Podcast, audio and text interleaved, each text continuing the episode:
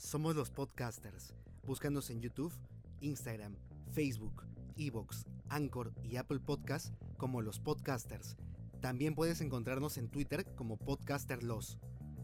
No olvides seguirnos en nuestras redes y reaccionar a nuestros episodios. Queremos saber qué piensas. Danos tu opinión sobre el tema en los comentarios.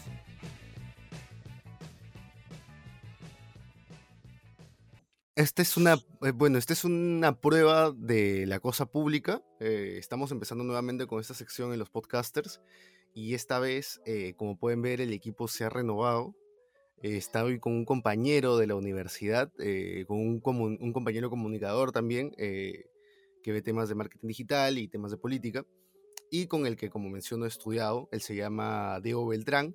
Y bueno, vamos a tomarnos esta entre media hora y 45 minutos para conversar un poco de lo último que ha ocurrido eh, en esta última semana y con todos los acontecimientos políticos que estamos viviendo. De hecho, eh, de repente nos escuchan desde otro país, entonces eh, estamos en Perú, estamos en, en, plenas elecciones del periodo presidencial y congresal, entonces todo está un poco movido y jodido, ¿no? Y bueno, Diego, ¿qué tal? Buenas noches. ¿Cómo estás, Chicho? Buenas noches. Bien, con bastante frío. Estoy un poco choqueado con las declaraciones de Keiko de hace unas horas sobre las esterilizaciones forzadas. Un poco este, nos ha hecho recordar su lado cínico de la candidata. ¿no? Claro, tío. O sea, es como. Eh, te hace recordar este o sea, eso, ¿no? De no son, no son esterilizaciones forzadas, sino que fue un proceso de eh, control natal, ¿no? De planificación familiar.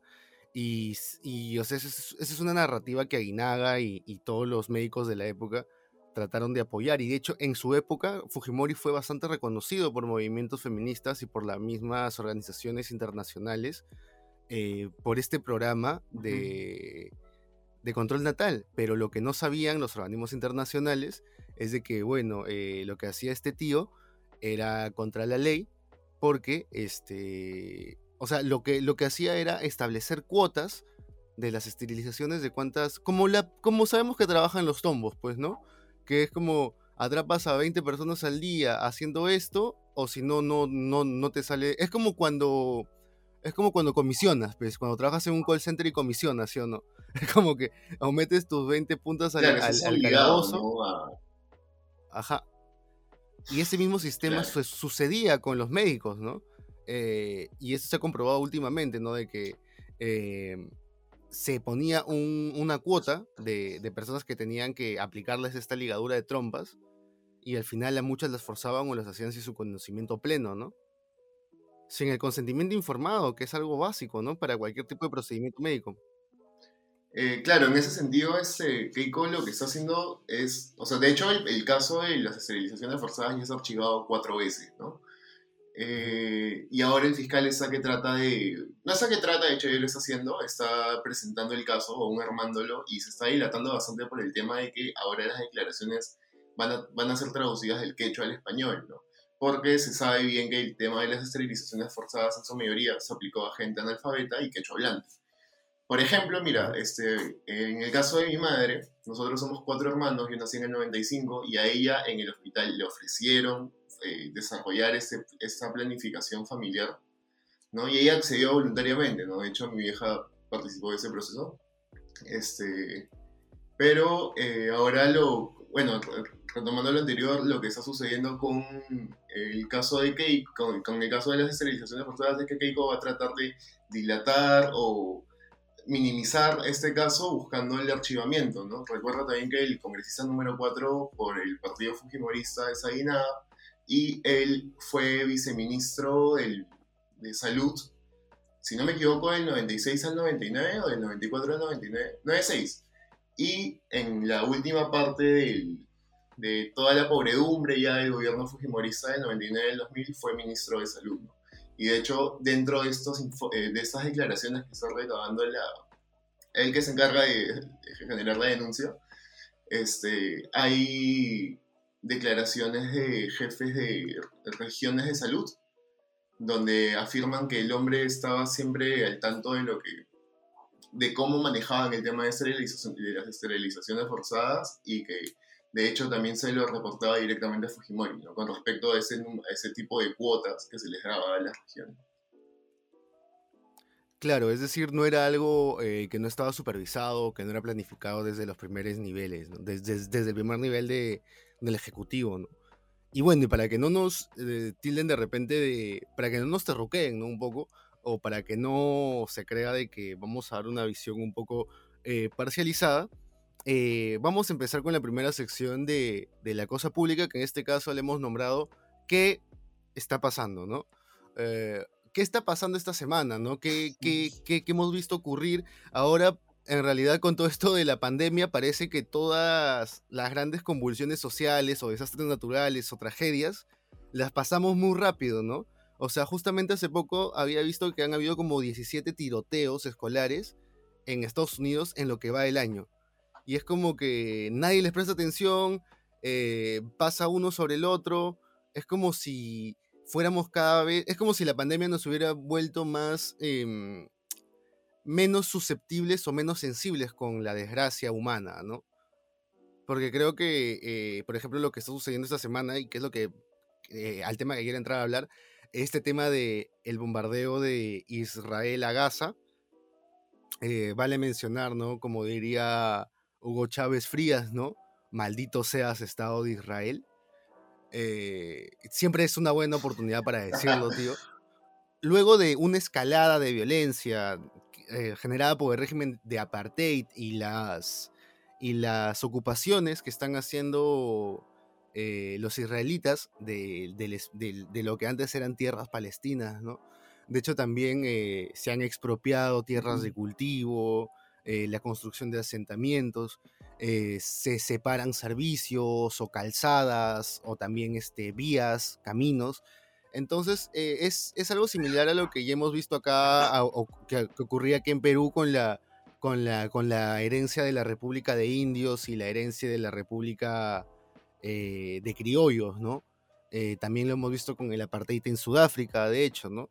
Y, la mayoría de veces lo vamos a ver en, países eh, colonialistas. Y acá lo raro es de que, o bueno, o algo que estamos viendo que de repente no, habíamos visto antes es de un colonialismo entre grupos étnicos y culturales que son bastante similares y que siempre han convivido, ¿no? De repente es, es una de las muestras de colonialismo más recientes que tenemos eh, en la historia, ¿no? Porque es decir, eh, que yo sepa, a partir de los 60 eh, hacia adelante, Inglaterra, que era uno de los países con mayores colonias en el mundo, ya no las tiene, ¿no?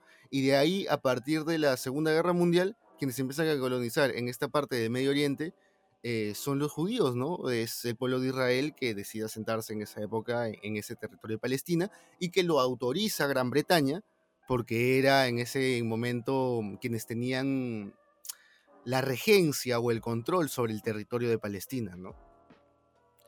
Entonces, eh, se puede decir de que estamos viviendo, estamos viendo uno de los procesos, o sea, procesos de independencia que ni siquiera se considera de esa manera, eh, que, lo están, que lo fraimean los medios más como un tema de terrorismo o disputa territorial, entonces es un, todo un, tema medio raro y medio confuso y, espinoso. No sé cómo tú lo ves. Es que eh, es, es como lo que pasó en África cuando las, este, los, bueno, las naciones, ¿no? los, las monarquías, no sé cómo quieras llamarlo, que habían conquistado África, decían seccionar África como se les dio la gana, sin considerar el tema cultural interno y que no podías juntar una tribu con otra porque simplemente se mataban. Entonces, eso también explica un poco todo el conflicto que hay en África, ¿no? que se hizo una división de regiones, de países, sin considerar el, el contexto quizás hasta político interno, y al día de hoy tenemos eh, países que están en guerra civil constantemente. ¿no? Entonces, creo que pasó lo mismo ahí. Se metió la ONU, generó, este, propició la formación del Estado ¿no? Eh, israelí y se olvidaron que estaban poniendo un, en, al centro a un grupo humano que estaba rodeado de, de, gente que no lo quería en el barrio, ¿no? la gente que habitaba esa región no los quería, ¿no? Y por un tema también cultural y hasta religioso, se, está se forzó, ¿no? La formación de un Estado que quizás Exacto. O sea, y, y el tema es de que también, eh, obviamente, la apertura fue porque era un contexto fregado para la comunidad judía, ¿no? Para la diáspora judía. El tema de que no solamente eh, e, estaban expulsándolos de, de, Alemania, sino que también en Estados Unidos se dieron eh, leyes similares, en, en, Gran Bretaña también los, los, legisladores apostaban por leyes similares porque había todo un concepto o sea, lo que sucede es que cuando hay eh, crisis económica o política en los países, se trata de buscar un chivo expiatorio, ¿cierto? Como que alguien a quien echarle las culpas, ¿no? De repente, en, nuestro caso peruano, lo último ha sido de repente eh, los inmigrantes venezolanos, ¿no? Y ese que sea el chivo expiatorio, el, el punto de todos los males.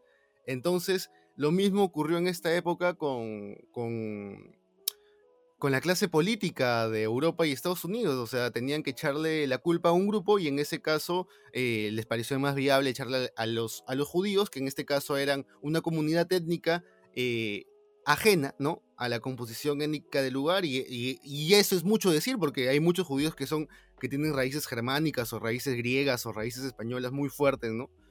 Eh, entonces, este, por, por también prejuicios, ¿no? Este, se empezó a, satanizar la figura del, comerciante judío, del empresario judío, ¿no? Y bueno, yo, yo supongo que en ese momento nunca se el avaro, ¿no?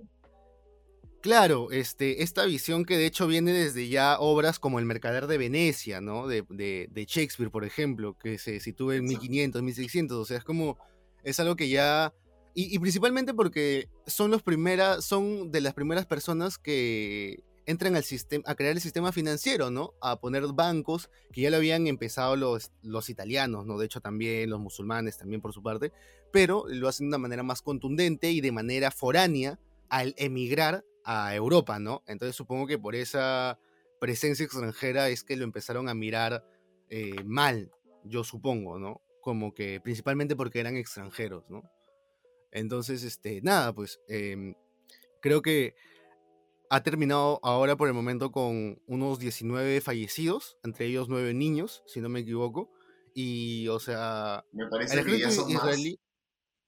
Claro, y, en verdad, eh, Palestina no es un estado, es decir, no es un estado, no es una nación que tenga un ejército, que tenga una marina, que tenga una fuerza aérea. Eh, lo que tienen es, son grupos armados eh, que siguen tal vez la, Exacto, una milicia que tal vez se podría comparar a... Míralo como quieras.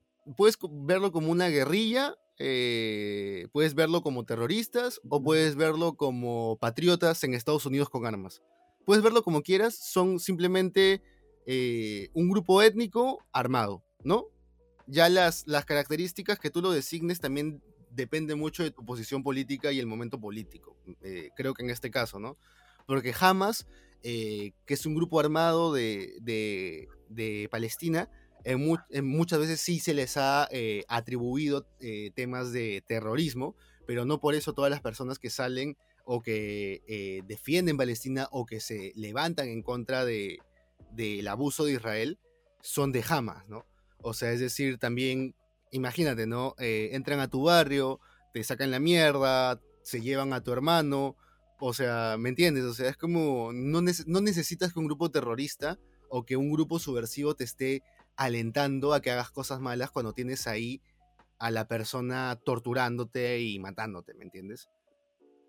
O sea, no necesitas que alguien te asuse, tío. O sea, ahí tienes las razones. Entonces eso, ¿no? Eh, creo que ese sería el primer tema que, estamos viendo y que de hecho estamos... Eh, o sea, creo que ahora sí ha tenido una un mayor impacto en todas las redes sociales. O sea.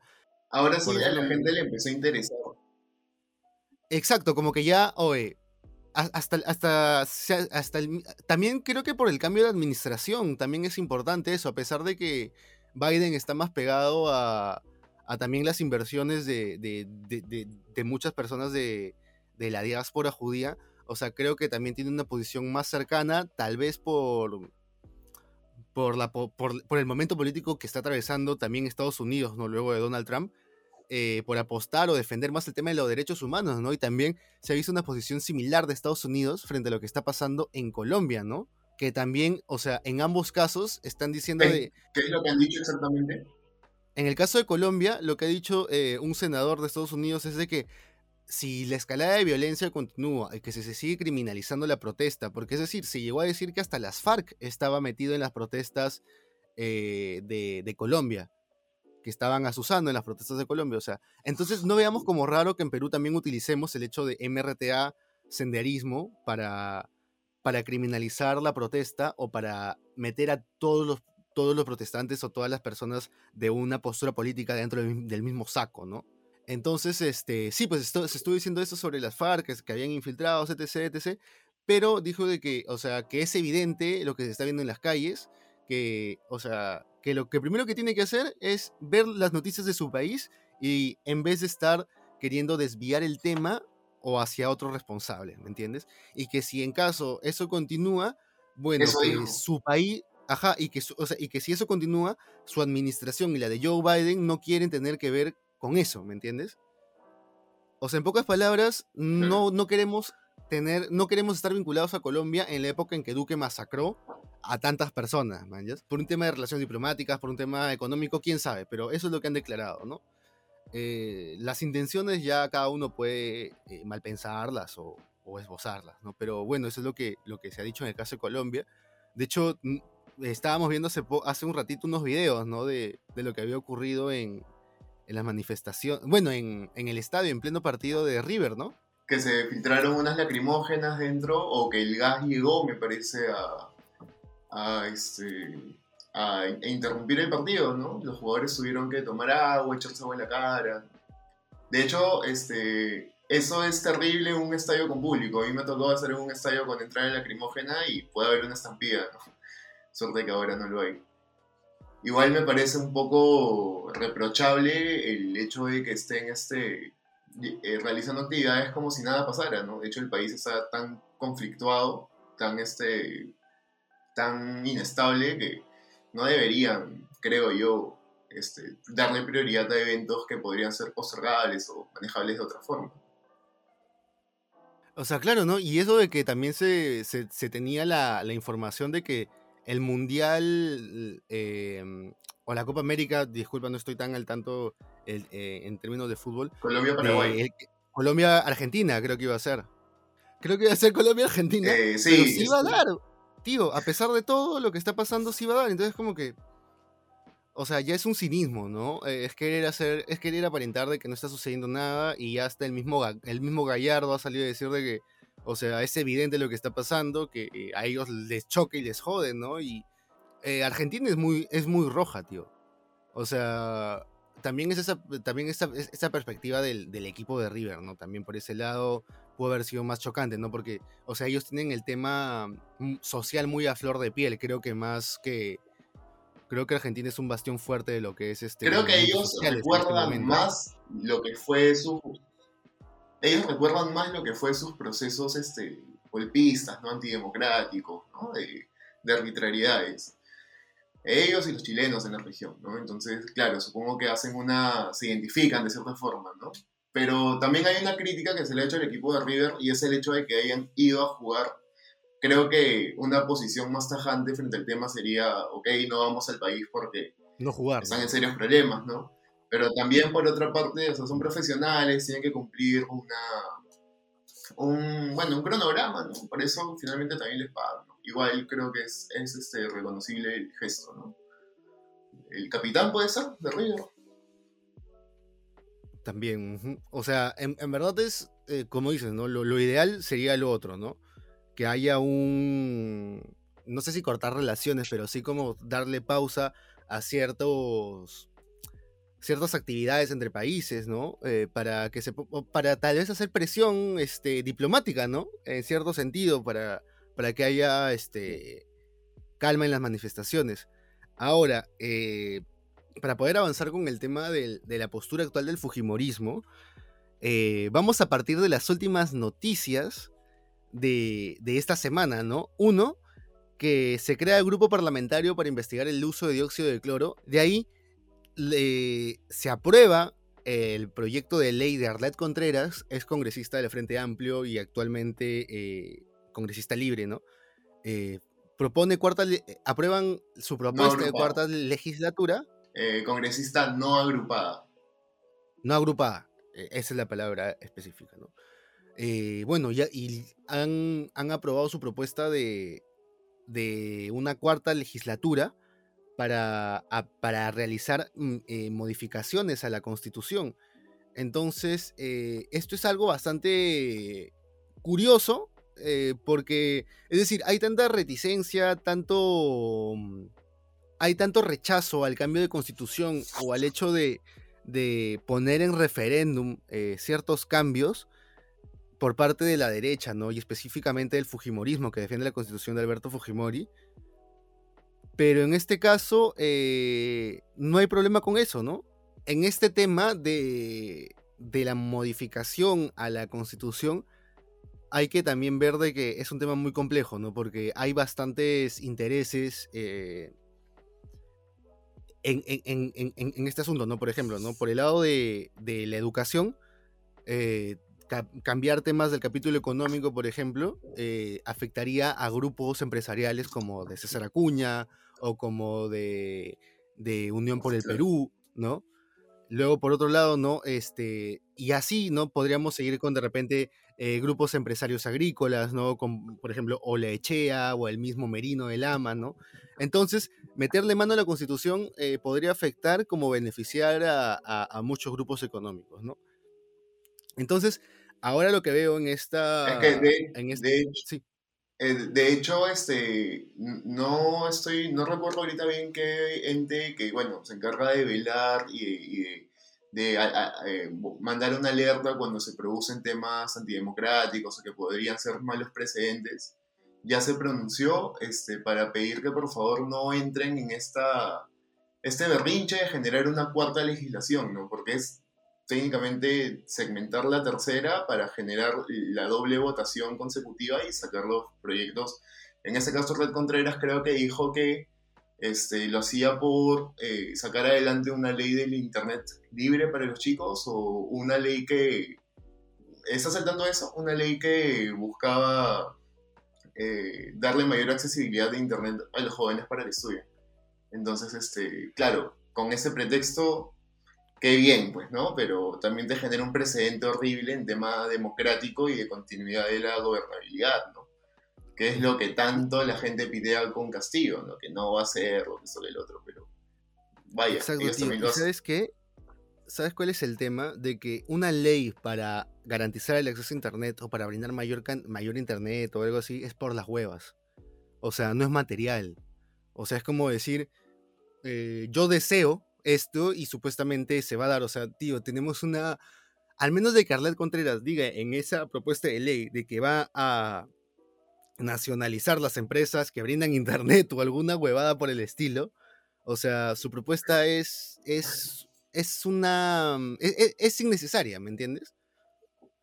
Porque tenemos una red. Mira. Es innecesaria, no sé. tiene poco impacto, ¿no? No creo que Mira, no creo que su ley sea la de crear el sistema de tecnologías de la información y comunicación, man, tío. No creo que esa sea su idea.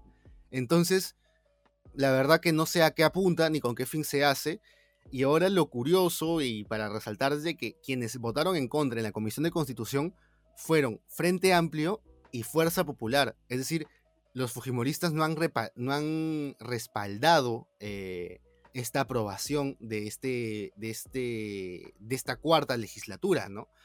Y algunos dicen de que ya eh, eh, la ex congresista de Frente Amplio, Arle Contreras, sería algo que ya conocemos como un topo del Fujimorismo, ¿no? Eh, y lo habrían hecho con esa intención. Aunque bueno, también los que han, han dado su, su, voto a favor también tienen muchos intereses en, que, en, en aprobar este, el tema de la bicameralidad, o el tema de la censura, ¿no? Que creo que son los temas que quieren revisar. En el caso de la bicameralidad, eh, creo que ya se vio en el referéndum, ¿no? Eh, que tuvimos eh, para elegir sobre ese cambio en la época de Martín Vizcarra, si no me equivoco, ¿no? Entonces es como que hacemos reprocesos.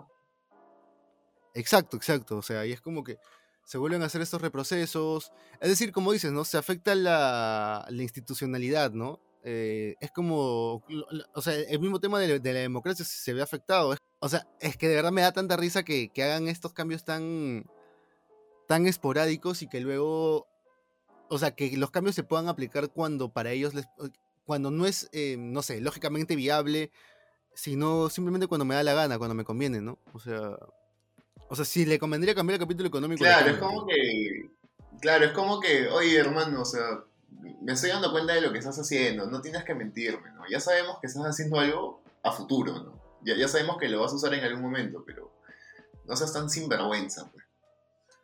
Exacto, y, justamente, eh, por ejemplo, ¿no? uno de los rezagos de la crisis de, institucionalidad que dejó Fujimori en los 90 es el tema de, de, la magistratura, ¿no? que recién se ha tenido que cambiar por la Junta Nacional de Justicia.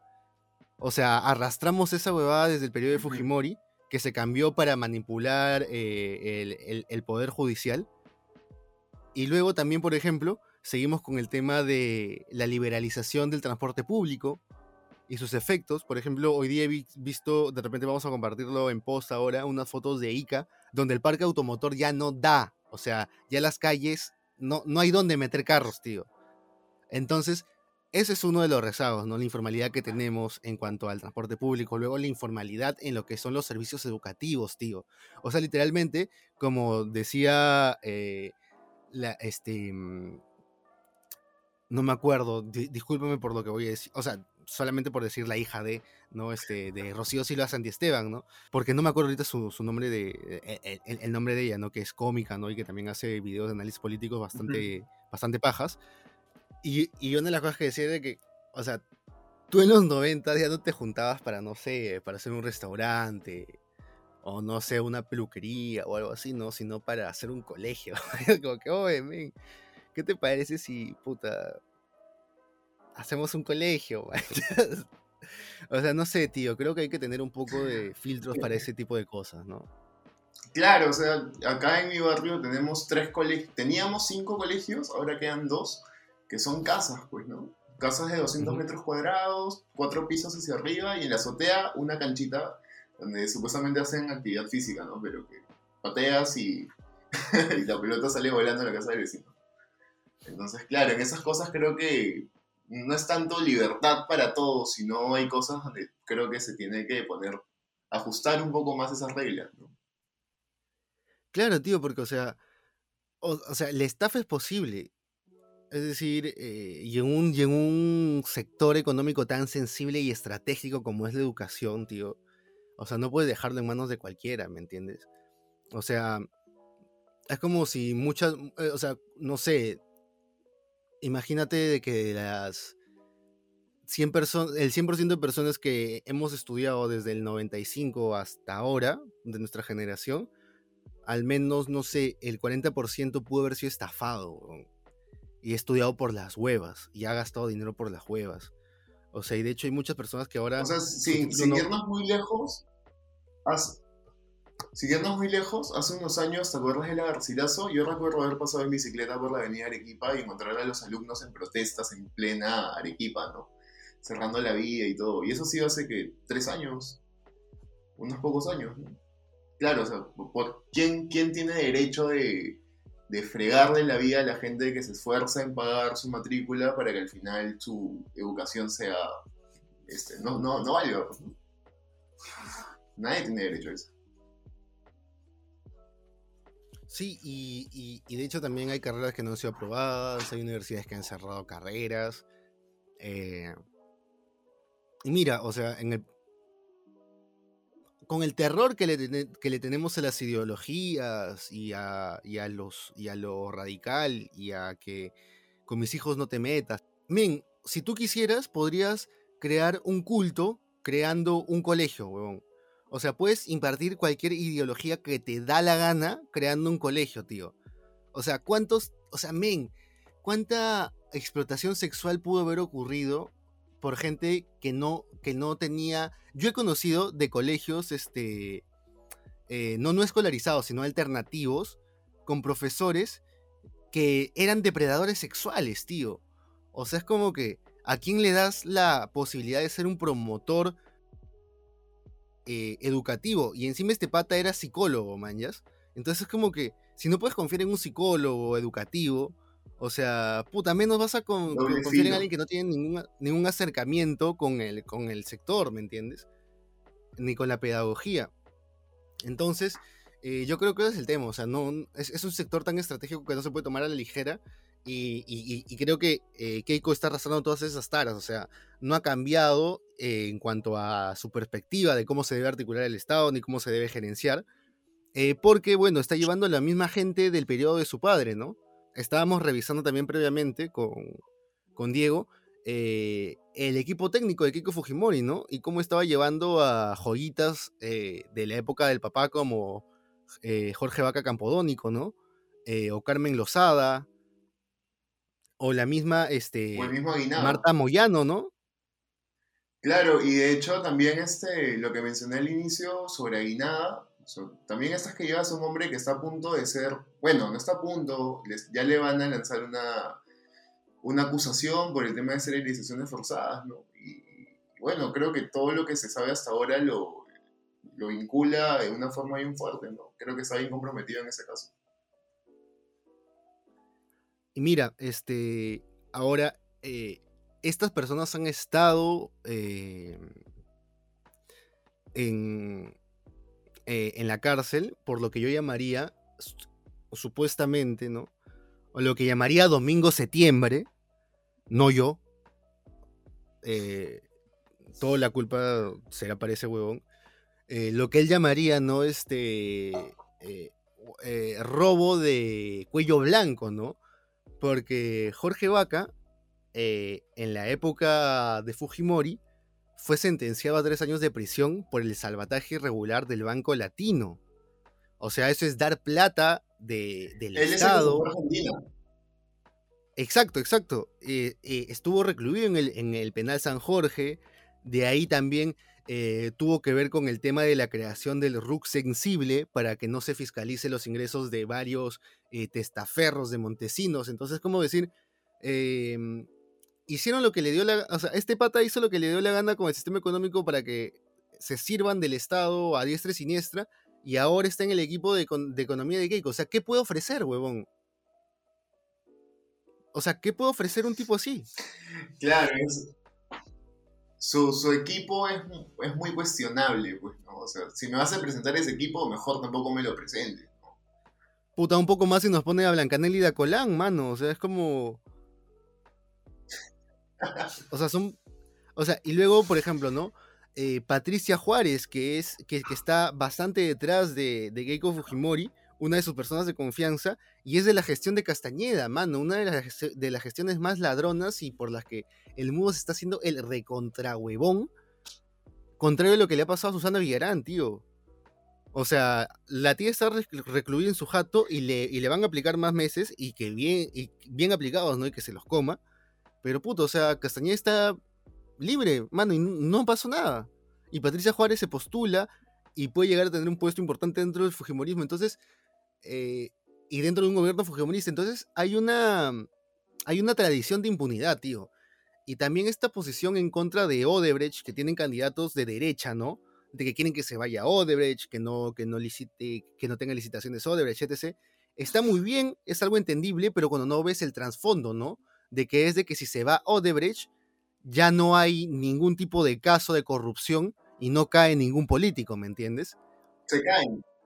Se caen los Odebrecht, claro, Odebrecht lo que es ahorita es un soplón protegido, manjas. Como si estuvieras entregando a unos mafiosos y tú también fueras un mafioso, pero estás protegido, ¿me entiendes? Tienes privilegios, sí. Están mal, tío, es un método, ¿me entiendes? Si no, va a pasar lo mismo que ha pasado con Campodónico, que ha pasado con, con, con Aguinaga. O sea, van a volver luego de 20 años como si las huevas y no van a tener ninguna sentencia o van a tener una sentencia prescrita.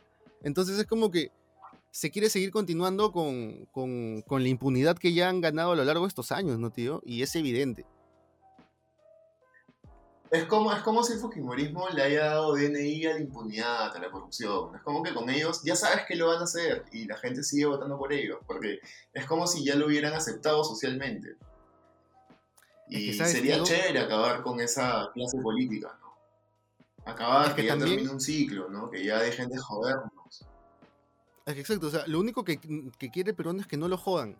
y lo malo es de que los últimos, o sea, los últimos gobiernos en general, ¿no? En todo nivel han sido tan ladrones que, o sea, literalmente la gente no ve mucha diferencia y dice, bueno, al menos me va a dejar chambear. En cambio ve de repente en la posición de Castillo eh, más gente que va a robar. O sea, un estado más grande que roba y con Keiko es un estado más pequeño que roba, ¿no? De repente tienen esa percepción o esa idea, ¿no? Y, o sea, y, no los culpan tampoco, ¿no? Lo que yo sí criticaría un poco es esa posición en la que se pinta Keiko como la salvadora de la democracia del gobierno libre, de nuestras libertades individuales, ¿no? Cuando, por ejemplo, hoy he leído un, un, análisis de las portadas del comercio, donde en el último mes, pues si eso no es un ataque directo a Castillo y un blindaje a Keiko, no sé qué cosa es, ¿no? Son tantas las veces que se menciona Castillo, Movadef, terrorismo, este, estatización, ¿no? Y te lo sacan a veces en portadas gigantes, ¿no? Y sobre Keiko no se dice nada se habla muy poco, de hecho me parece que la mencionan menos de siete veces en los últimos 30 días y tampoco se habla mucho sobre los casi mil años que se piden por toda su organización criminal, ¿no? creo que son poco más de 815 años en total, ¿no? tampoco hablan mucho de los 30 años que le piden a ella, los más de 20 años creo, no sé si son 20 o 28 para Mark Vito por lavado de dinero, ¿no? con una empresa que a, a él lo ha beneficiado casi más de 2 millones de dólares, si no me equivoco, en venta de bienes. Entonces, este, no sé, Anna Hertz, este, Yoshiyama, todos ellos tienen prisión, eh, pedido de prisión que son realmente, o sea, asustan, ¿no? Que tu grupo, tu grupo de trabajo, todos tengan este, ese pedido por, porque se vayan presos tantos años, ¿a quiénes le vas a dar el gobierno? Eh, sí, y, y lo que a mí me jode un poco de, las lebuleyadas del Fujimorismo o de sus posturas es el hecho de, cuando, de que cuando les conviene eh, son sentenciados y cuando les conviene simplemente son denuncias, ¿no? O sea, eh, con esto de las sentencias, ¿no? Y que ahora todo el mundo se saca sentencias y se impone, se, impone denuncias, etc. Eh, es más, a mí me sorprende que no haya salido algo más radical en, este periodo de tiempo, ¿no? De repente algo como, de repente, acoso sexual o abuso, tío, porque, o sea, de verdad, yo he visto la, situación política de otros países y, mano, la embarrada que se meten partido contra partido es alucinante, tío. Se meten denuncias por cualquier cosa, levantan desde debajo de las piedras lo que haya. Y en este caso, este, lo que hemos visto es mucho, mucho, por ejemplo, en la campaña de México, tío. En la campaña mexicana, que ahorita están en también campaña para, eh, si no me equivoco, el Senado, y ahorita la mayoría es, este, o sea, de Morena, que es de izquierda, entre comillas, ¿no? Que para muchos ha significado continuismo. Eh, e, eso también ese es otro punto importante. Ese es el partido de AMLO, pues, ¿no? Claro, de Andrés Manuel, exactamente. Entonces, este, ahora la derecha quiere recuperar el territorio perdido. Entonces, entre todos están tirando pullas. Hay cosas que son reales, pero también el electorado no sabe qué creer y qué no, porque puta, es, un, es, es, es lo que pasa en elecciones, ¿no? Te sacan cosas de, de, de, hasta debajo de las piedras, ¿no? Y en este caso se han sacado muchos temas de, de Sendero Luminoso, de, de MRTA, ¿no? Lo que te quería consultar era, en estos días salió este, este audio de WhatsApp, me parece, de la camarada Vilma, puede ser del MRTA, que pide, o sea, como que le dan el enfoque que está apoyando a Castillo indirectamente porque pide no votar por Keiko. ¿Qué, ¿Qué, tanto sabes sobre la veracidad de este audio? ¿Es, ¿Es corroborado? ¿Es realmente su voz? ¿O, ¿O, han hecho la típica que han sacado algo, una cadena de WhatsApp y lo han, le, han, le han, metido más punche y lo han hecho súper mediático? ¿no? ¿Tú qué sabes de eso? Sí. O sea, en verdad no sabría decirte si es verdad o no, pero sí te diría que en el 2011, 2016, Abimael Guzmán llamó a, llamó a votar por Fujimori, por la amnistía general. O sea, es como que si te vas a basar, o sea, si nos vamos a basar en general, ¿no? En el apoyo de una persona random a un proceso, a, un partido random y no necesariamente es como eh, yo soy parte de esta agrupación, eh, creo que, pucha, o sea, es como que no, no tiene tanto peso, mañas, como el que le quieren, como el que le quieren imprimir. Y ahora, eh, con los temas de los sentenciados, he visto que cuatro personas son vinculadas al Movadef, es decir, han estado en planillones de afiliados de Movadef en algún momento. Pero también hay que ver los orígenes de estos, de estos movimientos, es decir, muchas veces han sido eh, movimientos regionales, es decir, tú eres un pata que no sabes nada de política, que quieres militar por la izquierda en el, en el terreno en el que estás iniciando, ¿no? Igualmente te pasa con la derecha, igualmente, o sea, cuando tú no conoces, igualmente, y así pasa en elecciones, votas por quien te promete más o quien en ese momento canaliza tu sentimiento de frustración o de justicia social o de necesidad X, ¿me entiendes? Entonces, al verlo como un movimiento presente de izquierda, muchos jóvenes se decantaron, ¿no? Por eso, ¿no? Y también eso falta por, o sea, en eso sí se lo reconozco a, la derecha o a los críticos eh, del, del comunismo en el Perú, de que no hay una tal vez un seguimiento a, verdaderos temas subversivos, ¿no? Con el tema del Movadef se ha dado un seguimiento, creo que bastante cercano, ¿no? Pero, tío, o sea, en vez de meter a gente de Movadef a la cárcel, han metido a gente que tuvo una conversación, a gente que participó de una actividad donde estuvieron otros movimientos. La Exacto, tío. ¿Recuerdas la operación Olimpo?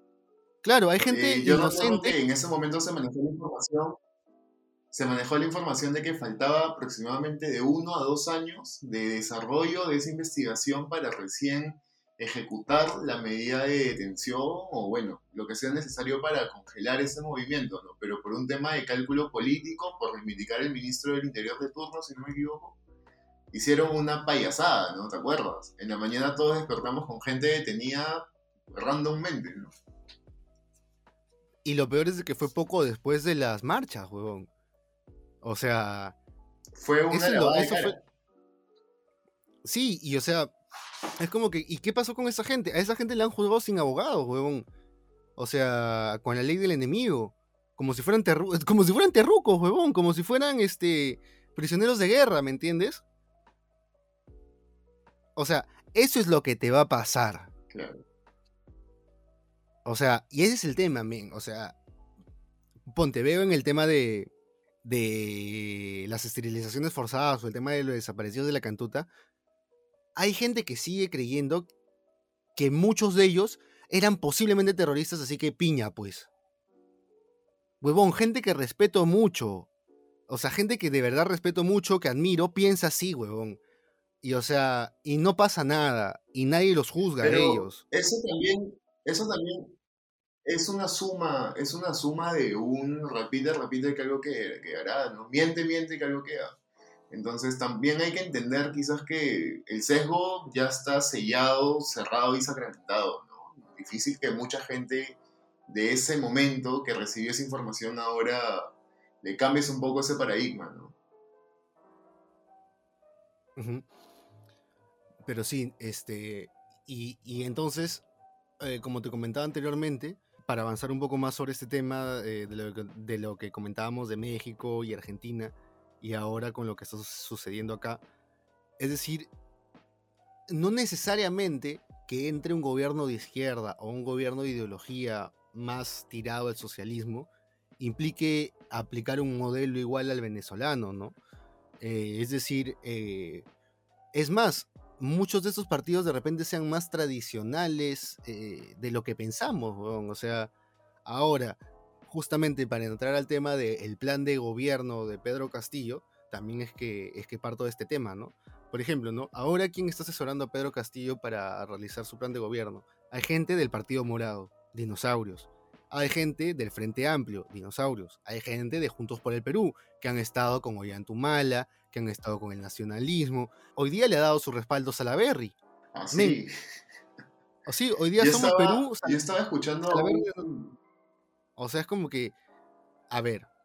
Realmente lo está. O sea, ¿realmente nos, nos lo han pintado como es? ¿O por qué tanta gente? O sea, está bien que muchos de estos tibos sean unos eh, políticos resabidos y que quieren sacar su tajada, ¿no? Y su repartija y etc., ¿no? Tampoco vamos a hacernos los, los huevones. Pero por otro lado, también es como que ven una postura no antidemocrática, ¿no, tío? O sea, Perú Libre tiene una tradición, aunque no lo queramos, democrática, men. Tienen años participando en elecciones. O sea, y no es que en algún gobierno hayan impuesto una, una dictadura del proletariado, ¿no? Es que también es un poco sesgado pensar que con un gobierno de izquierda te van a voltear la torta del país y mañana va a estar prohibido escuchar música americana y que te van a cambiar la moneda y tanta vaina. O sea, simplemente, por ejemplo, ahora hemos visto el, el, respaldo de varios militares, podríamos decirlo, Montoya, lo que me compartiste, que respalda la candidatura de Keiko Fujimori, entonces... O sea, que, que Castillo te dé un golpe de Estado es muy poco probable porque no vas a tener respaldo de las Fuerzas Armadas, ¿no? Si Castillo quiere, no sé, cambiar la constitución, generar algún tema de leyes, no tiene respaldo de ningún poder del Estado, a, excepción del Ejecutivo, que probablemente podría, ¿no? Ganar, ¿no? Entonces, este, un gobierno de izquierda no significa que todo vaya a cambiar. Y en Perú, de hecho, no creo que lo dejen tampoco. Y sería mejor tener un candidato al que la prensa, la sociedad y todo el mundo lo tenga encima revisándolo, siempre chequeándolo. Claro, o sea, se podría decir que la prensa va a ser mucho más jodida con Pedro Castillo que con Keiko de todas maneras, De todas maneras, Y le está demostrando. Es más, puede pasarle como mala, ¿no? Que en sus primeros días de gobierno le amarraron las manos con el tema de Venezuela, ¿no? Y de ahí no pudo hacer nada. Y ahora, eh, volviendo al tema del plan de gobierno, una de las, de las grandes sorpresas de estos últimos días ha sido que el hijo de Jorge del Castillo, no me sé los nombres, huevón, el hijo de Jorge del Castillo está apoyando a Pedro Castillo contra, contra la hija de Alberto Fujimori. Puta, tío, en verdad. Sí, cuando han eh, sido grandes amigos, ¿no? Fujimorismo y aprismo siempre han estado juntos. Sí, y eso que eh, el, tío tiene inscripción, a, eh, inscripción aprista, es militante aprista, eh, ha estado cercanos a, los últimos procesos electorales del aprismo. El mismo Jorge del Castillo le ha dicho que renuncie al partido, ya como, puta, vete a la mierda, mano. Íbamos a entrar con Keiko y nos cagas. Y, y él dice que lo ha hecho para servir al país que recibió el llamado de servir al país. Entonces... Lo, que habría que preguntarse es eh, ¿qué, ventaja política, qué favor, qué interés tiene el hombre dentro, ¿no? Porque quizás Jorge del Castillo también dice una cosa, pero cree otra cosa. Entonces este, sería chévere saber qué cosa está prometiendo Perú Libre, ¿no? A, a, los políticos que apoyen su causa. Que se están sumando. Exactamente, tío. Eso es lo, eso es lo... ¿Qué está pasando ahí, huevón? ¿Qué está pasando eh, tras cortinas, hermano? O sea, de que hay hasta tares equipos eh, de plan de gobierno, mano. ¿Me entiendes? Hay un equipo de Perú. De hecho, yo estaba escuchando Juntos por Perú y el equipo del Castillo, O sea, es como cada uno está armando un plan diferente. ¿Cómo será, huevón? Cada, o sea, cada uno va a hacer una huevada y lo van a pichear, ¿no? Y a ver quién gana, dices, que tipo Shark Tank. Es que Castillo en realidad tampoco te asegura nada, ¿no? Hasta el momento el hombre está haciendo los pasos necesarios para no ganar las elecciones. Y Keiko también se está petardeando sola, entonces... Pero de verdad... No sabes qué va a pasar, es como una carrera de caballos. Mira, tío, lo más, lo más sabio que ha hecho Castillo es ser humilde y decir, oh, ¿sabes qué? Puta, ayúdenme, Porque, huevón, o sea, de verdad, no estaba haciendo nada, mano, como dices, o sea, eh, o sea, no había un, no se ve, no se veía una intención, ¿no? Y Cerrón solamente de intención de contrapuntear, de decir huevadas, de insultar, man, o sea, innecesario, ¿me entiendes? Como si la posición que tuvieran ahora es necesariamente por el trabajo de base, huevón. Y no es tan así. O sea, si bien representa a la fuerza de izquierda más importante del país, todo ese porcentaje de 17% no es, no es gente que es izquierdista, manjas. Es mucha gente que simplemente votó por el cambio, mano. es voto que hasta pudo haber sido del FREPAP en su momento, ¿me entiendes? De, Podem, de, de, Podemos, de, del mismo Urresti, manjas. Opciones que en su momento, claro, pudieron representar el cambio, pero al momento de entrar al Congreso, fueron continuismo como todos los demás, ¿no? Lo chévere es de que ahora, partido que entra a hacer una legislatura de mierda, se quema, ¿no? Aunque sea estamos viendo que se quema un poco, ¿no? Eh, excepto por ¿Como cuál? Puta, Frepap, tío. Frepap. Claro, en, realidad yo me esperaba que Frepap se alineara con el continuismo. O sea, los hombres. Unión por el Perú también se fue a la mierda. El de. El de Antauro.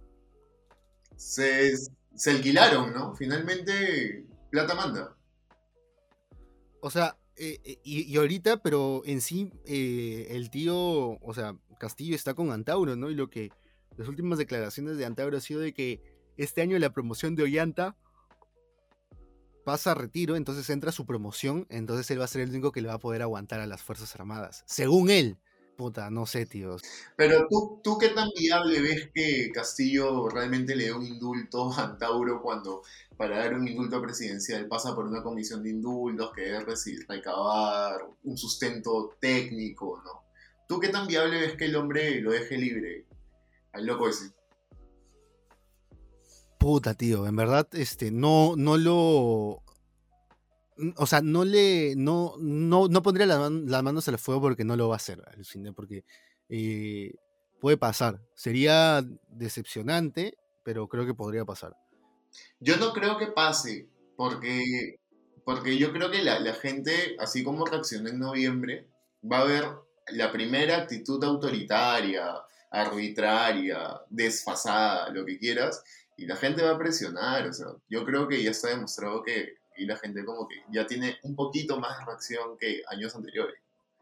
Entonces, ese tipo de, medidas no creo que prosperen, por su parte. Sí, tío, y lo más probable es de que cuando se quiera hacer algo, o sea, reprimir alguna protesta, si gana Castillo, la policía se a echar, weón. Es decir, ah, no, no llego, no, este, apoyamos a los manifestantes. Jugamos un partido de fútbol en la calle, man. ¿Tú crees? Sí, huevón, o sea, van a aprovechar la primera oportunidad para, para quedar bien, man, para decir, no, nosotros no somos, no estamos con el régimen violento, man, Nosotros les dijimos que Castillo y si, Y si el Congreso y si el Congreso lo que busca es volverse nuevamente obstruccionista a nivel Dios, joder, inestabilidad, más interpelaciones. ¿Tú crees que la policía mantenga esa posición o crees que se alinee con, el Congreso reinante que va a haber? Puta, tío, eso sí sería una guerra civil como la última vez, huevón. O sea, estuvimos al punto de... O sea, si los militares no hubieran dicho, no la hacemos, Merino, como que si no le colgaban el teléfono, salían los militares, huevón. Y ahí sí se, tomaba, este, se legitimaba por la fuerza su gobierno, totalmente. Y se legitimaba la subversión, huevón. Totalmente. O sea, otro, otro autogolpe prácticamente. Es que, tío, hay gente, es que, tío, hay gente que realmente ve que la subversión o el tema de este tipo de procesos suceden de la puta nada. O sea, como que piensan en su cabeza que nadie nunca va a estar tan molesto como para ser un subversivo, ¿me entiendes? Como que nadie es tan malo para hacerlo. Y no, tío, o sea, pasa. ¿Me entiendes? O sea, y es como que gente que es más letrada, eh, que, que, tiene una comprensión más amplia de los procesos políticos e históricos, no se juega con estas huevadas, manjas. No se juega con el pueblo no está ahí jodiendo, jodiendo, jodiendo o está legitimando violencia, ¿me entiendes? Porque si tú haces eso, tú estás, por la misma constitución, legitimando que hay una subversión, tío.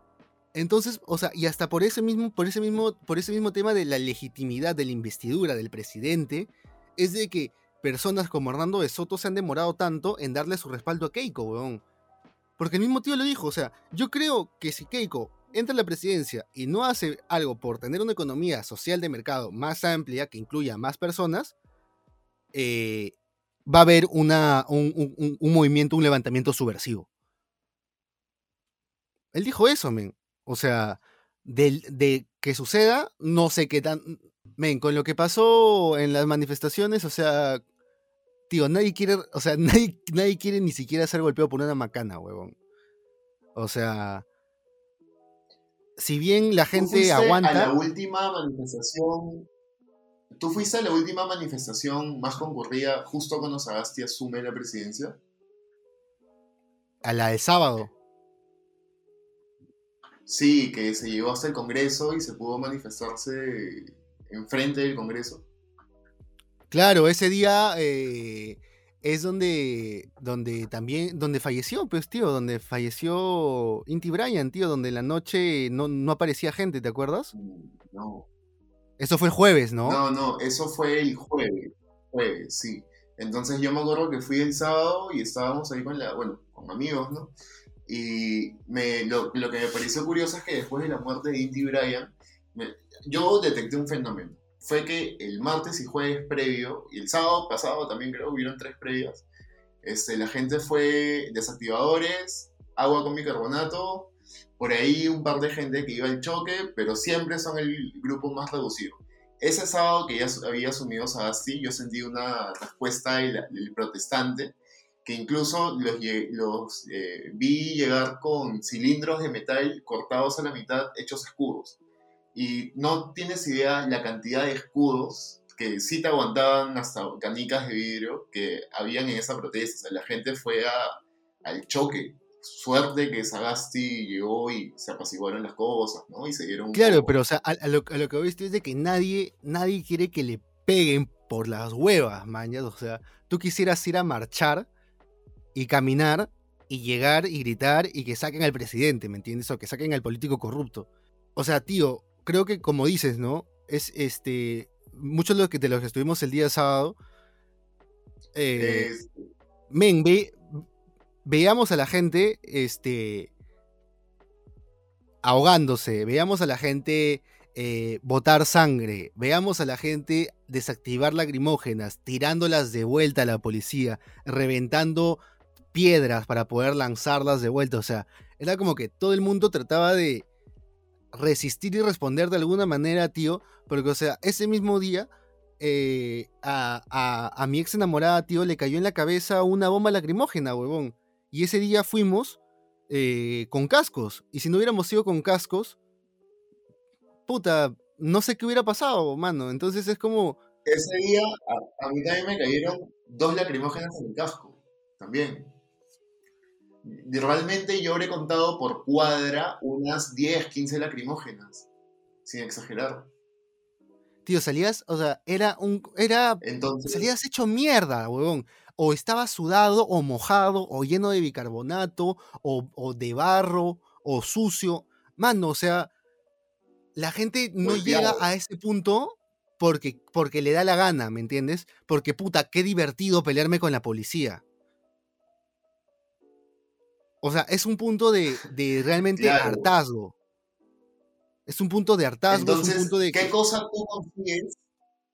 ¿Qué cosa tú consigues si tienes una población que ya tiene un hartazgo del 100%, que sale a protestar y tú como Estado le mandas a la, a la tombería a que los reviente y los correte y levanten gente porque mi familia, por ejemplo, vio esas camionetas blancas que iban, cogían a dos y los metían y desaparecían.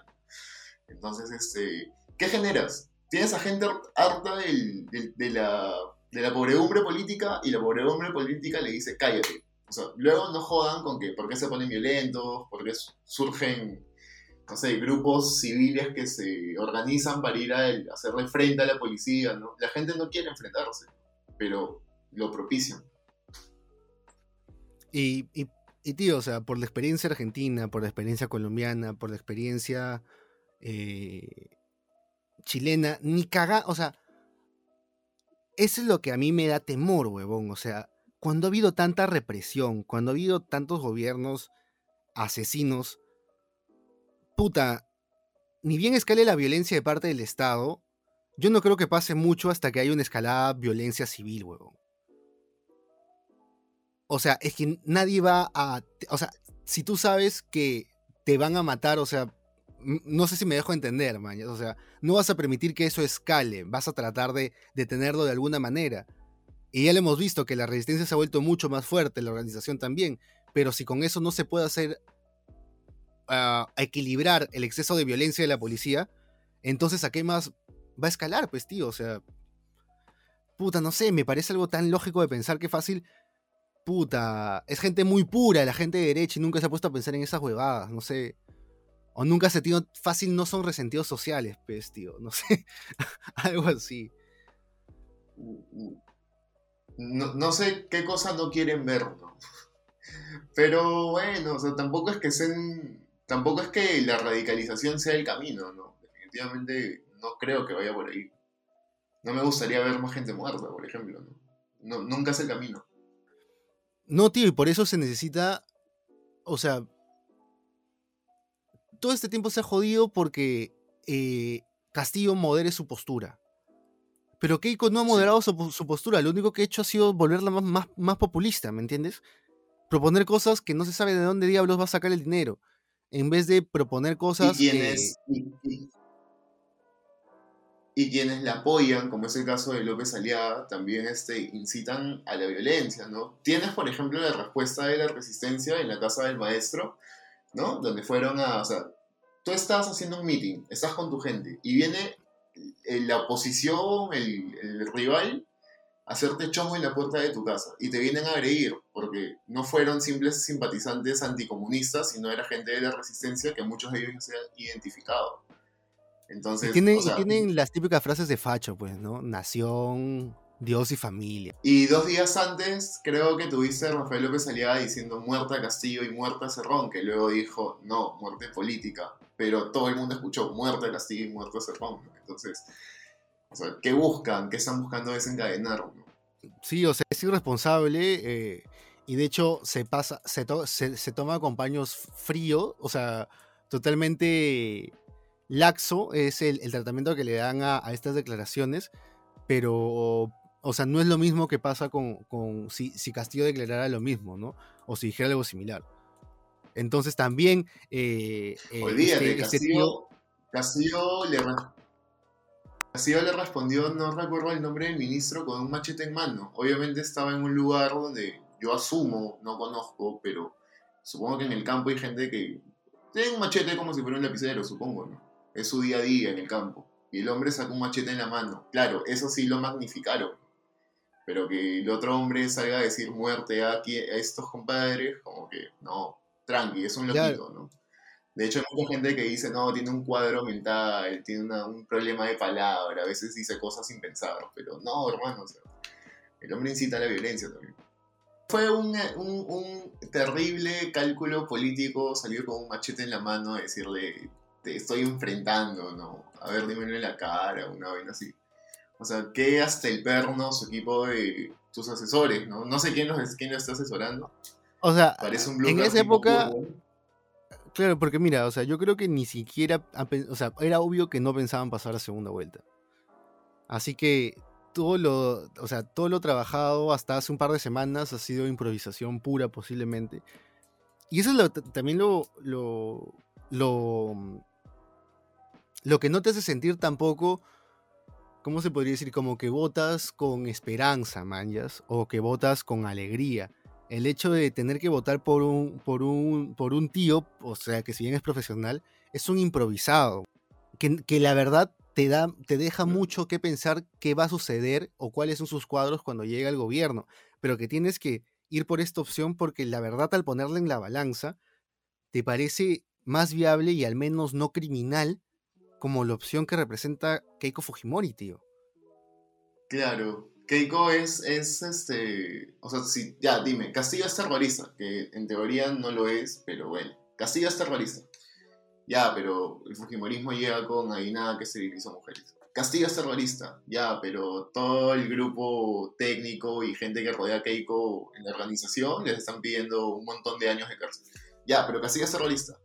Pero Keiko esto, pero Keiko el otro, pero Keiko el otro. Y en verdad, si pudiéramos hacer hasta el día de las elecciones sacar dos posts diarios sobre los anticuchos, tipo el Memorex, puta, tendríamos material infinito, ¿no? Porque realmente Keiko eh, significa muchísimas otras cosas.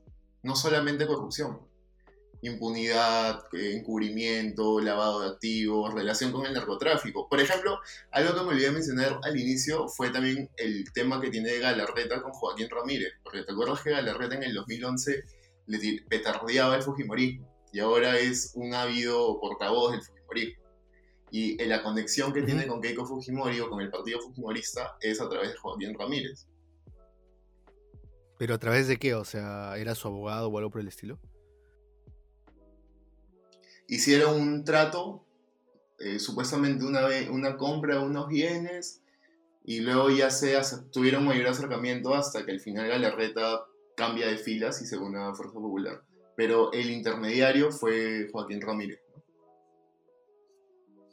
Y bueno, ¿no? Este, todos estos ataques que, que se dan contra, contra Pedro Castillo también este, eh, uno de los temas ¿no? que más, eh, más cala en la gente o más temor genera en las personas es, el tema es este tema de, como mencionabas, ¿no? lo vinculado al terrorismo.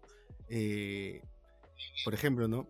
el tema de la vinculación a, a Movadef de, de, cuatro congresistas o postulantes al Congreso, si no me equivoco, pero eh, que, como explicaba anteriormente no han estado en algún momento o han tenido militancia en algún momento dentro de este movimiento, ¿no? Eh, pero no es que actualmente lo sean o que hayan continuado o hayan tenido una militancia sostenida. Después, las personas, las dos personas que fueron acusadas y tuvieron abiertos procesos por terrorismo, una de ellas es, eh, fue en Huancavelica, que es un, un, congresista que ha sido elegido por Perú Libre, que fue detenido en, su momento, en el 96, si no me equivoco, por repartir panfletos eh, eh, vinculados a Sendero Luminoso, ¿no? vinculados a Sendero Luminoso. Eh, él, pagó un tiempo de tres años, si no me equivoco, cuatro años. Y lo que él comenta es de que, bueno, que eso ya está zanjado con la justicia y etc., ¿no? Este, y este ese tema cerrado.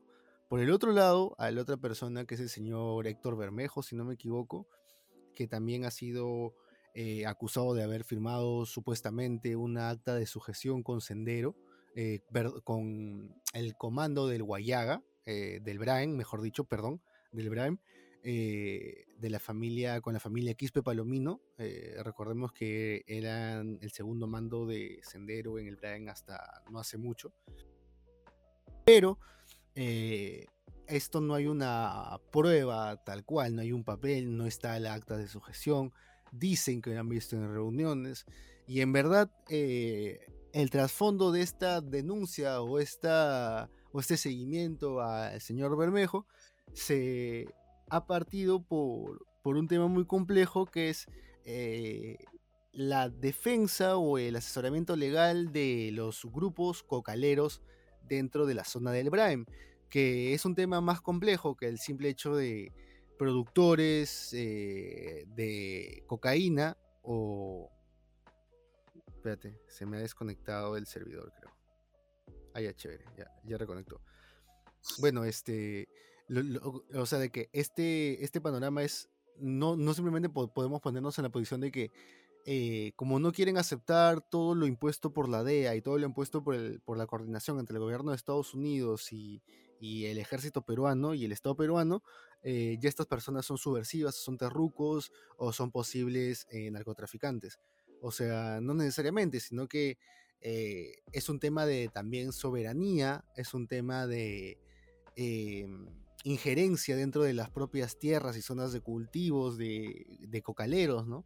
Y de hecho es un tema en el que siempre hay mucha disputa entre izquierda y derecha porque eh, si no se acepta eh, lo recomendado por la DEA para manejar este tema del cultivo de la hoja de coca, eh, inmediatamente se criminaliza a quienes están en contra de eso, ¿no?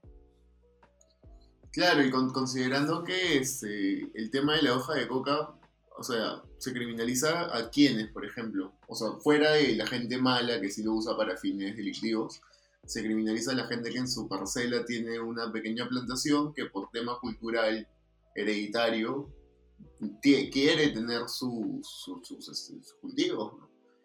Entonces, este, creo que en, este proceso se niega un poco el, contexto social, ¿no? Vas a decirle no a algo que han hecho por mucho tiempo.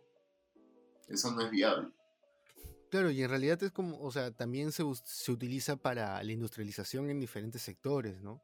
Entonces es como, como, como, ¿cómo tú identificas quiénes son los que producen para narcotraficantes y quienes producen para industria o para consumo personal. Entonces es un tema muy delicado en donde se puede criminalizar a inocentes, ¿no?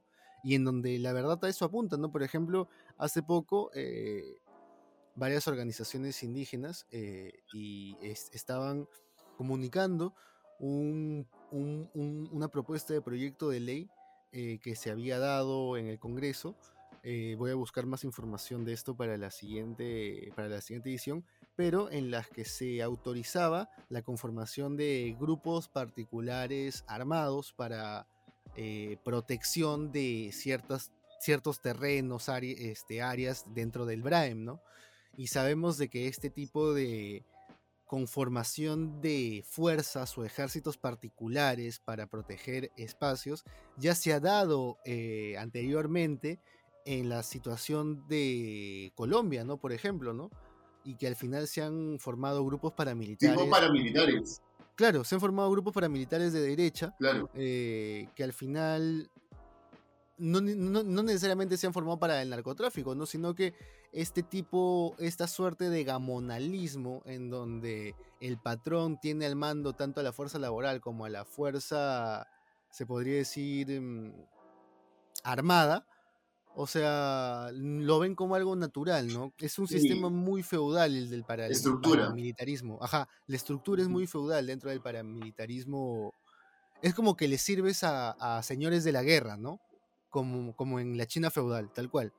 O sea... Y, aparte no es, no es sostenible. Por ejemplo, en el caso de Venezuela, para combatir el, crimen organizado, se le entregó armas a la población y ahorita quienes tienen las armas no es la población, sino es el crimen organizado. Entonces, generalmente te sale el disparo por la culata.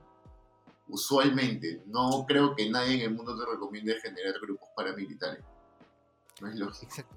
Es muy peligroso, tío. O sea, si aquí eh, el tema de las rondas campesinas funcionaron en su momento, fue por la nula presencia o, poca presencia del Estado, ¿no? Y, ahí ve, veámoslo, ¿no? Eran eh, de alguna manera organizaciones con legitimidad social y legitimidad dentro de la comunidad desde hace ya años, ¿no? Es decir, ya tenían este tipo de rondas para, eh, eh, para evitar el robo de ganado o, eh, diferentes tipos de, crímenes, ¿no? Dentro de sus comunidades. Entonces, esto no es lo mismo que se quiere hacer en el BRAEM, ¿no? Sí puede ser peligroso que, haya una injerencia externa en, ese caso, ¿no? Y, y en verdad, em, a mucha gente ese tema le da igual y en verdad este, ven el tema de, lo que es el, control de drogas contra, contra las drogas, más que lejano como un tema muy plano de buenos y malos, como si no hubieran de repente inocentes o, ciudadanos que puedan ser eh, afectados colateralmente, ¿no? Mientras no te afecten, no te importa, pues, ¿no?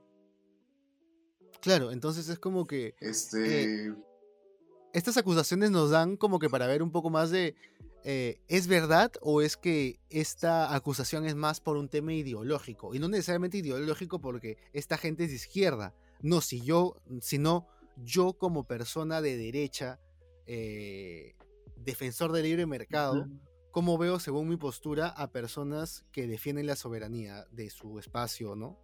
O de, de sus costumbres, ¿no? Como unos terrucos. Y, siempre pasa esta, esta, esta distinción, ¿no? De, evaluación en estos casos. Caso de, no sé, Bagua, ¿no? Gente que iba a defender su territorio versus la gente que quería en pro del desarrollo del país, ¿no? No sé, pasa en otros conflictos sociales. Es, es, es lo, la norma de los conflictos sociales, ¿no? El interés de uno no es el interés del otro y que se jode el otro. Primero es mi interés. Claro, tío, y es una visión bastante abusiva, ¿no? O sea, es una visión eh, que sigue siendo colonizadora, ¿no? Es, una, es la misma visión de, de, del machismo, ¿no? De, de, lo que lleva, de lo que lleva a una violación, por ejemplo, ¿no? El hecho de yo me apodero de esto porque, pucha, puedo y ya, ¿no? Yo tomo esto porque puedo y ya. Es esa posición de yo domino porque soy más fuerte, ¿no? Entonces es algo bastante primitivo, o sea, bastante, como te digo, ¿no? A mí me parece bastante ideológico que te puede crear distintos sesgos, ¿no? Y que de hecho ha servido para en esta campaña poder, este, o sea, se ha, buscado quiénes son los más cercanos a esa visión de lo que comúnmente se cree el subversivo, el revoltoso, ¿no? Y muchos tienen un antecedente o un historial que sí, pues que sí los hace más cercanos a, esa visión del, del, luchador social, etc. ¿no? Pero bueno, eh, para cerrar con esta sesión, queríamos hablar de las campañas, eh, las millonarias campañas que están haciendo diferentes grupos, eh, se podría decir particulares, económicos, a favor sectores sociales.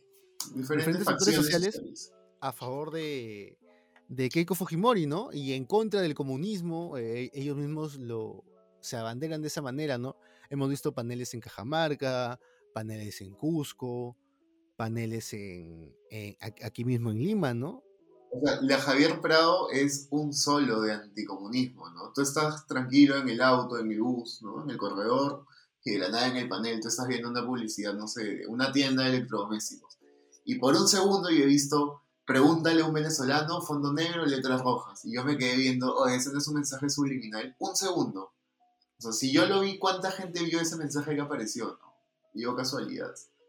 La Javier Prado es, es un desastre, ¿verdad? Con esos paneles. Son bien feos. Sí, y, y, aparte hay, hay otra campaña que se llamaba Por mi familia, que de hecho también la movieron en el grupo interno de alumnos de la ULIMA y también de alumnos de la PUC. Y, o sea, puta, tío, no sé, me parecen móviles tan básicos. O sea, ¿de verdad quieres movilizar, cambiar actitudes con esa campaña de mierda? O sea, ¿de verdad firme? Esto ha sido por un... Pero para, para que te des cuenta que... Es que, tío, esta campaña ha sido desarrollada por un publicista ya viejo, ya. O sea, ya por un publicista con años. Pero aún, aún vende aún vende, si no, no lo haría. Aún hay gente que se traga ese tema. Puta, tío, en verdad, eh, como, te digo, o sea, entre este y la campaña de, Castillo de eh, antes dictador, ahora profesor, puta, qué imbécil es, men, o sea, de verdad. El terreno de la e, Eso también es un reflejo de la. E, eso es un reflejo de la improvisación de su candidatura, ¿no? O sea, ¿quién se va a meter ese blooper? Es un autogol, pero es un disparo a los pies, Primero dictador, luego profesor. Sí, tío. O sea, algo que, algo que vamos a ver mucho en esta, en esta campaña, eh, ahora en este último tramo va a ser de que en verdad digan lo que digan, la gente que va a votar por ellos va a seguir votando por ellos. Seas que votes por Keiko, que votes por Castillo, ya es un tema de ideas de cómo quieres que sea la sociedad, ¿me entiendes? Y qué es lo que más se apega a tu idea, ¿no? O sea, por ejemplo, unos dirán, no, no, yo no quiero terrorismo, no quiero que, eh, eh, no sé, este, eh, que las Fuerzas Armadas se vean insultadas o que se cuestione la policía, voto por Keiko.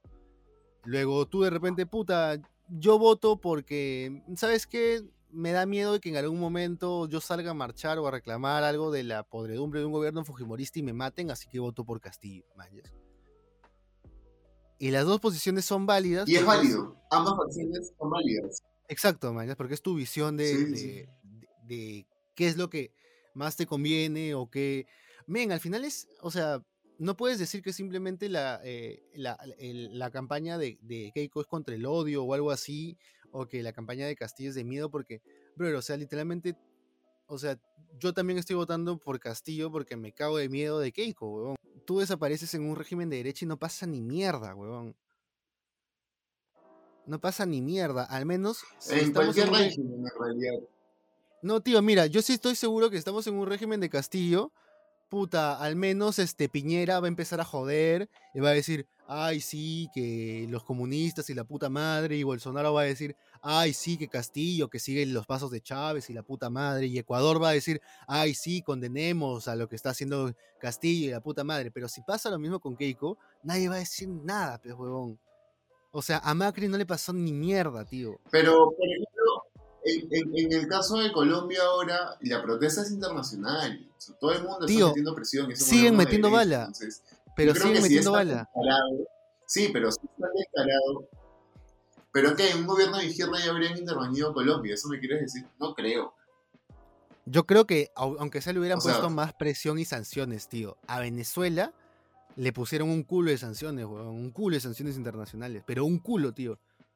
Que le pongan, puta, dos sanciones en exportación y ya. Pero con lo que hizo Venezuela, o sea, Venezuela sabiendo que es un gobierno de izquierda, un gobierno quizás antipopular en la región, o sea, era obvio que iba a caer todo el peso de la ley, pero...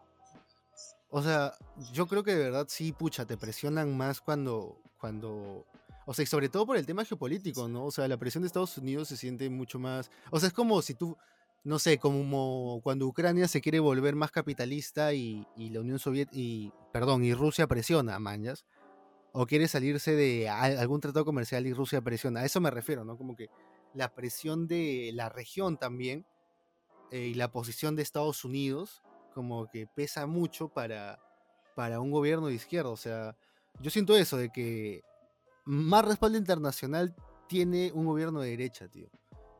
Y eso es lo que a mí me, me paltea, porque... Pero es que esa es nuestra realidad. Exacto, pues, o sea, es lo que, o sea, si nos hubiera tocado colonialismo ruso, sería lo mismo pero con Rusia, tío. Pero nos tocó con, con Estados Unidos, ¿no? Y eso es lo que, esa es la presión que hay internacionalmente, ¿no? Y nada, bueno, con, con eso terminamos. Este, y nada, pues este, en estos últimos días que quedan, si apoyan a Pedro Castillo, van su chancha, pongan sus paneles. Eh, no a Fujimori, Fujimori nunca más. Este, porque por el otro lado ya están este, tanqueados totalmente. Pues, ¿no? ya, la campaña está cubierta, tío. Bueno, pero es interesante, paréntesis, la campaña de Castillo, al menos aquí en San Luis, que es donde vivo, son comparsas y tambores y danzantes de tijeras y huevones de la selva que están dando sus vueltas, así que podría haber paneles en Javier Prado, pero en los mercados andan estos huevones con sus banderas de lápiz y todo. Así que la campaña a pie también es interesante, ¿no? Puta, tío, sí. O sea, ojalá que eso se demuestre, porque mira, o sea, mira cuánta inversión está viendo. Se han bajado eh, publicidad de Facebook para apoyar a Keiko porque no declaraban sus financistas. O sea, imagínate cuánta plata le han tenido que meter a ads para que te pidan declarar eh, la proveniencia del dinero, pues, tío. ¿Es por el dinero en realidad? Sí, o sea, por, eso. ¿O es porque no han no han rellenado bien los datos. si tú rellenas, mano, si tú rellenas los datos, no pasa nada, man. O sea, men, tú pones ahorita un ad, nadie te pregunta de dónde salió la plata. Metes 200 soles, nadie te va a preguntar de dónde salió la plata, mano. Pero si metes una campaña de 24 mil lucas, 25 mil lucas, yo supongo que ya ahí, o sea, pesa más, ¿no? Y de hecho también este, este tipo de campañas, eh, claro, y este tipo de inversión ya se ha dado en otra página como piensa.p que de hecho eh, fue utilizada por las AFPs para hacer campaña política en, la primera vuelta, a favor de candidatos de derechas y que proponían no, modificar el sistema eh, pensionario, etc. ¿no? Entonces, este, ya hay un historial de, este tipo de inversiones en este tipo de campañas políticas. Y es bien gracioso, ¿no? Porque entonces por las huevas la ley de, de los partidos políticos por las huevas, el hecho de que el Estado de, de, plata para que los partidos sean propaganda electoral. o sea, por las huevas, porque igual va, gente va a ver cómo meterse en la campaña y cómo hacer de que tu plata pese más, ¿no? Quien tiene más plata al final va a ganar las elecciones como siempre, ¿no? Lo que a mí me da un poco de cólera y es una autocrítica es que quizás yo ya me no me no he aceptado que así deban ser las cosas, pero ya me acostumbré al hecho de que va a pasar. Entonces, ya ni siquiera reniego. Ya, ya sé que lo van a hacer, ya sé que echa la ley, echa la trampa, así funciona el país. Y sobre eso hay que seguir pujando para mejorar las cosas. No te queda de otra. tienes que convivir con, el, con todo, lo bueno y lo malo. ¿Qué nos queda? Puta, tío. Entonces, este, esta semana posiblemente vamos a transmitir, eh, voy, a, voy, a darme la, voy a darme el tiempo de transmitir una conferencia donde va a participar Fernando Rospigliosi, también eh, representantes de Perú Libre. Eh, si no me equivoco, una conferencia internacional. aquí tengo el nombre, permíteme un ratito. En la Universidad de Columbia, si no me equivoco. De hecho, iba a participar Vladimir Cerrón, y por eso a mí me, me llamaba la atención ver a Vladimir Cerrón puteándose con, Rospigliosi, a ver qué se decían, ¿no? Y para esto, ambos, ambos izquierdistas. Eh, Fernando Rospigliosi, miembro de, de, Vanguardia Revolucionaria, parte de la nueva izquierda de los 80, y que ahora es un recalcitrante fujimorista, mano. O sea, sí hay ex comunistas y ex socialistas. ¿Mañas? O sea, son huevadas. Entonces, este, bueno, esta es una. Va, a haber ahí una, una fusión chévere en este video. Sí, eh, bueno, eh, la congresista electa por Tacna de Perú Libre, Betsy Chávez, y Fernando Rospigliosi, que es este un es, que es parte de la campaña de, de, Keiko, ¿no? Va a ser en el Instituto de Estudios Latinoamericanos de la Universidad de Columbia, ¿no? Entonces va a estar interesante, va a ser este 24 de mayo este lunes 24 de mayo a las 5 de la tarde. Eh, vamos a dejar el enlace y si no, este, también como comento, no vamos a hacer lo posible para transmitirlo a través de Facebook o a través de Instagram Live. Ya veremos. Bueno, eso ha sido todo por hoy. Eh, o sea, genial con Diego. Casi se me va una palabra que la pueden censurar. ha sido bravazo. Este, y nada, este, vamos a seguir conversando sobre esos temas en lo que queda de la campaña política y también hablar de, de, otros temitas. De repente también sumamos a algún amigo más comunicador eh, de, nuestro, de nuestros amigos, de nuestro entorno y a ver qué tal sale, ¿no? Nos vemos.